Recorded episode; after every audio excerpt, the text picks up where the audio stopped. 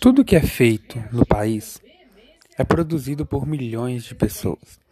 O Brasil é um país imenso que é feito por 220 milhões de habitantes. Sabemos que temos um presidente que só fala coisa desnecessária com todos os que habitam o nosso grande planeta. Nós sabemos que durante essa pandemia, uma coisa que mais acontece no Brasil principalmente são as crises políticas a crise da saúde e a crise de diferenças de raças, de, de qualidades salariais, de tudo que envolve a puta que te pariu, seu filho de uma puta, seu vagabundo. Ok, muito obrigado.